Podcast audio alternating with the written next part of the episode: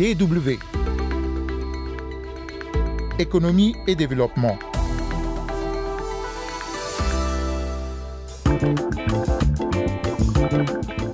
Le 7 octobre prochain aura lieu l'élection présidentielle au Cameroun.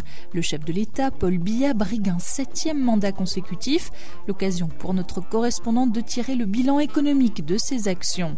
Et puis en seconde partie de ce numéro, nous parlerons du moringa, récolté en RDC et distribué par une entreprise allemande. Bienvenue pour ce magazine économie et développement.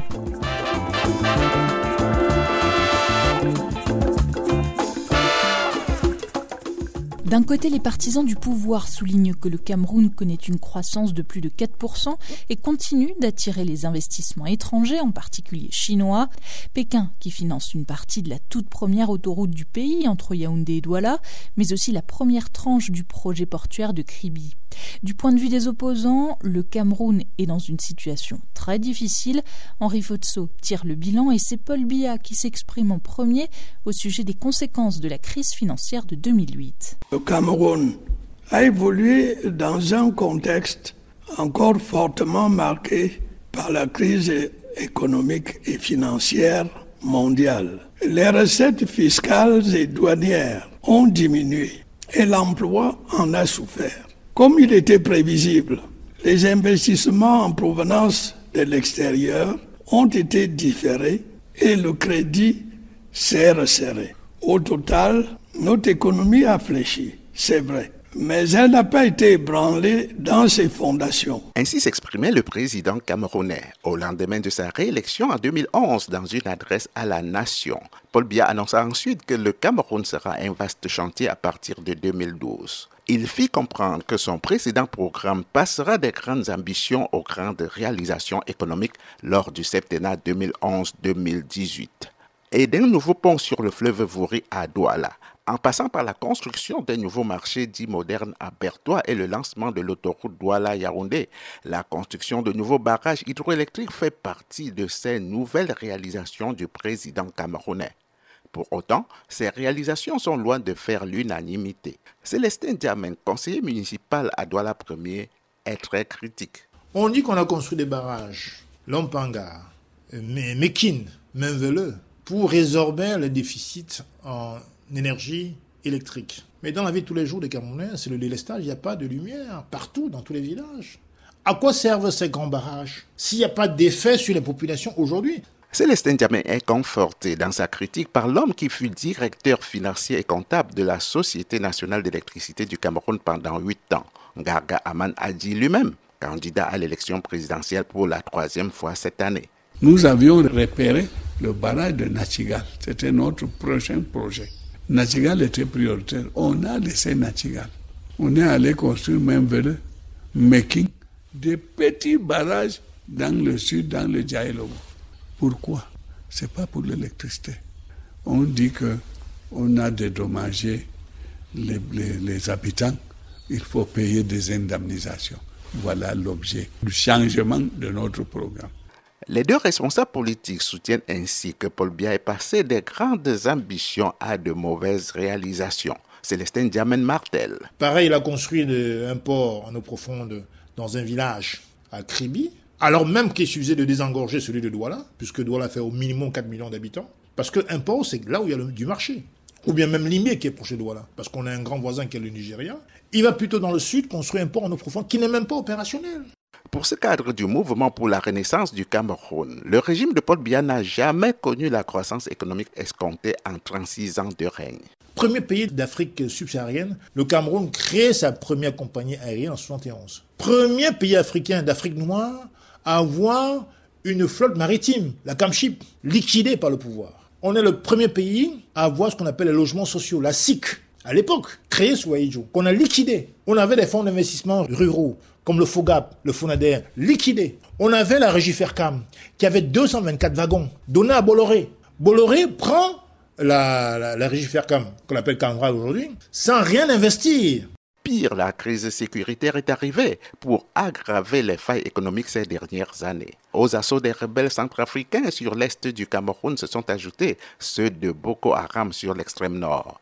Et depuis fin 2016. Des revendications anglophones ont été récupérées par des mouvements sécessionnistes, plongeant l'activité économique du nord-ouest et du sud-ouest du Cameroun dans le chaos.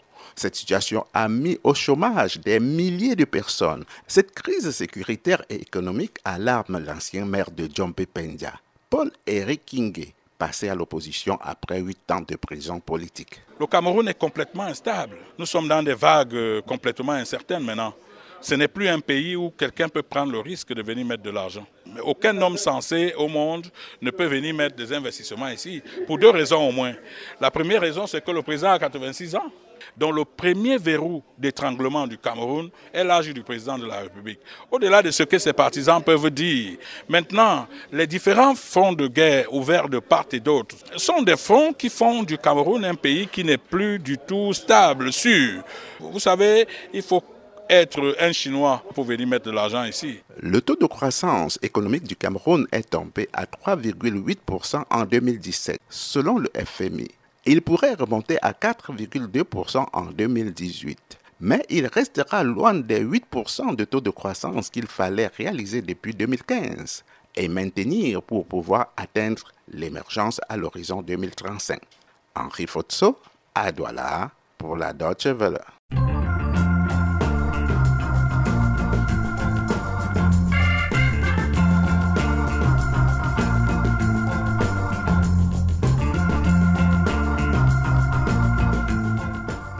Connaissez-vous le moringa? Ce petit arbre possède des feuilles riches en nutriments qui sont prisées pour ses vertus anti-fatigue.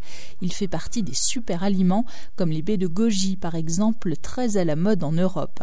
En 2015, Christophe Roumi, Léo Fry et Benjamin Schluter ont lancé leur entreprise à Bonn. Magmo, comme Magic Moringa, compte deux coopératives en RDC, une au Katanga et une à Fizi dans le sud Kivu, au bord du lac Tanganyika.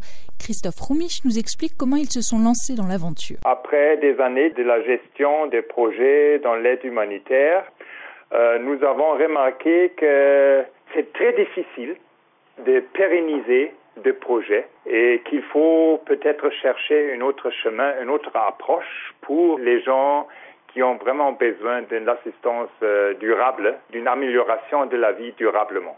Nous tous, les trois, nous ne sommes pas des agronomes, mais nous avons, euh, en 2014, nous avons cherché un produit dans le pays de, de l'Afrique que ça peut bien être produit, mais ça peut être au même moment un bon produit pour l'Europe, pour vraiment faire l'envers. Disons que ce n'est pas l'Europe qui est tout le temps l'Afrique, mais c'est l'Afrique qui amène un atout aux gens en Europe. C'est comme ça que nous avons trouvé la plante moringa, connue comme plante la plus riche euh, en nutriments au monde. Et comment, comment est-ce que vous travaillez entre le Congo et, euh, et la région de Bonn? En analysant le marché des superaliments en général et le marché de moringa en, en particulier, on a remarqué qu'il y a un problème de la qualité ici en Europe et en Afrique aussi. Alors, euh, l'idée, c'était d'abord établir une coopérative là au Congo qui a la devise de la bonne qualité. La grande partie du travail est faite par le cultivateur de moringa sur place, euh, les cultivateurs locaux eux-mêmes, euh, qui forment des, des équipes de, de récolte, et de transformation, de séchage de moringa, c'est ce qui est fait par les cultivateurs eux-mêmes.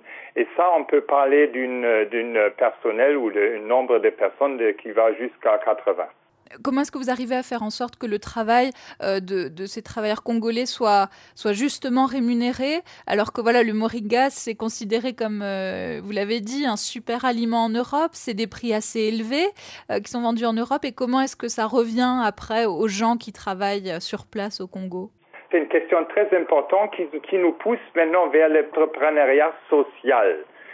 D'abord de rémunérer le, le cultivateur suffisamment mais aussi ce n'est pas seulement la rémunération, c'est aussi la participation d'eux-mêmes à tout le développement de la coopérative euh, à travers des organes, des institutions de la coopérative. D'abord pour le prix, bon, c'est vrai, le prix est élevé ici en Europe, mais tout est une question de la marge des gens qui amènent ça, qui font le commerce de moringa. Alors nous, comme Macmo Allemagne, comme nous, nous entrons aussi ici en Allemagne dans un entrepreneuriat social, on s'y disait, il faut justement couvrir le coût d'ici, de fonctionnement, euh, de salaire des trois associés qui s'en occupent de la distribution et de la promotion, et euh, couvrir le coût, mais pour toute une question de la marge, ça, ça doit vraiment rester avec les cultivateurs le plus que possible. C'est comme ça que nous avons donné priorité au prix d'achat de feuilles de moringa séchées euh, que la coopérative achète des cultivateurs et qui est à 4 dollars par kilogramme actuellement, c'est qu'il y a un prix très très important et très élevé par rapport, disons, aux autres euh, producteurs de moringa en Inde ou en Asie surtout, là où on ne paye presque pas un dollar par kilogramme.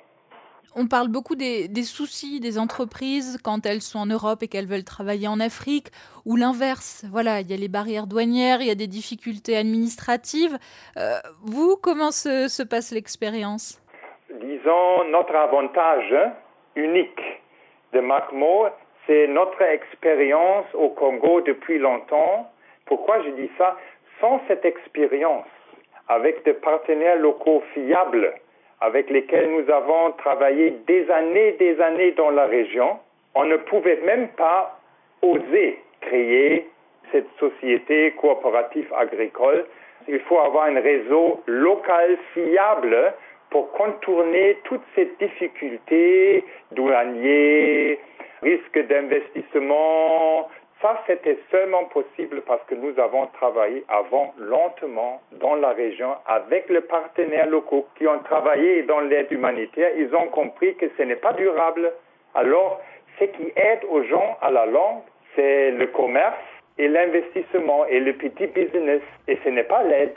Magmo a aussi deux coopératives en Tanzanie et en Allemagne, la poudre de feuilles de moringa peut atteindre 25 euros les 100 grammes.